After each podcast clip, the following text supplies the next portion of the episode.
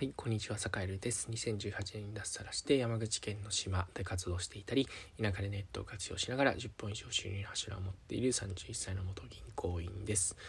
えー、花粉症でめちゃめちゃ鼻が詰まって辛いです。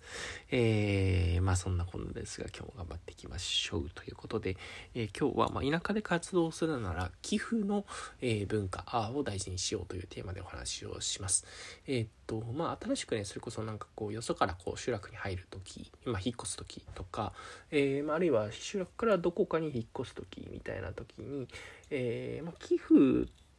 結構ねあの田舎だと当たり前に行われていてえー、それこそなんだろうあの自治会にあのお世話になってお礼で寄付とか、まあ、これからお世話になりますっていうことで寄付とかあとはねあの行事ごとの度に結構寄付ってあるんですよ。うん、それこそお寺とかお宮とか、えー、あとまあね自治会の行事祭りごととかで、えー、まあ、寄付っていうのがあるんですけどやっぱりねあのなんていうか持ちつ持たれつじゃないけどまあその住民自身の手でまあいろんなこう、えー、なんていうか行事ごとの運営がされているからこそ結構ね寄付でいろいろまあ、まあ、えー何ていうかね、まあ、いろんなこう行事だったり、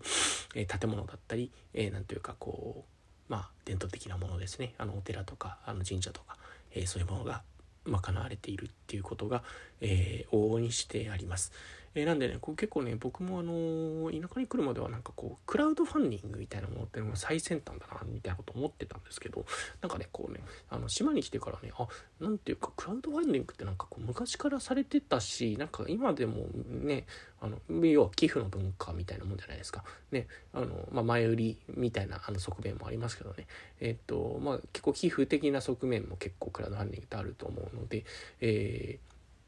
まあ、お寺のねあのなんていうか建立の時とかこう改修の時にあの出資した人の一覧みたいなのがねあのかかってたり掛け軸でかかってたりするんですけど、えー、掛け軸っていうのかな？何だろう。掛け看板っていうのかな？ってかかってたりするんですけど普通にねあの数百万とか数千万とか平気であの寄付で集まっててるんですよね。こうやってすごいことだなと思ってやっぱりそのなんだろうな自分たちの暮らしだったり自分たちの文化圏っていうのを自分たちで守ろうっていうその気概みたいなものがそこからこう見え隠れしていてまああの最近で言うとね結構まあそういうのがこう思いとかあのなんていうかあんまり関係ないところでなんでこのお金出さなきゃいけないんだみたいなあのそういうあの発想だったり考え方っていうのはあるとは思うんですけど、まあ、にしてもねあのすごくこう何ていうか坂井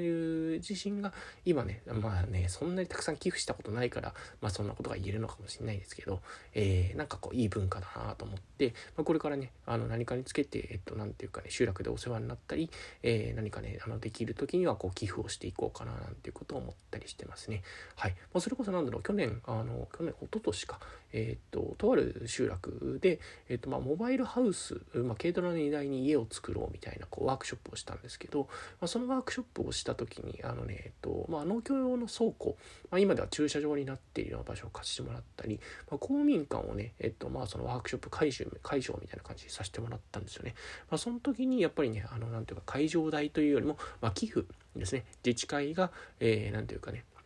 まあ、自分たちの手でやっぱり運営しているものなのでそこに対してま寄付するからま使わせてくださいみたいなね、えー、むしろ何ていうか使わせてくれてありがとう寄付するよみたいな、まあ、そういう文脈ですかね。みたいなことをやるとやっぱりね地域の人も喜んでくれるし、まあ、自治会の運営もどんどんどんどんこうねいい方向に向かっていくみたいなことがあるので、えー、世界ではねあのできるだけこう多くの寄付が、まあそのね、地元にできる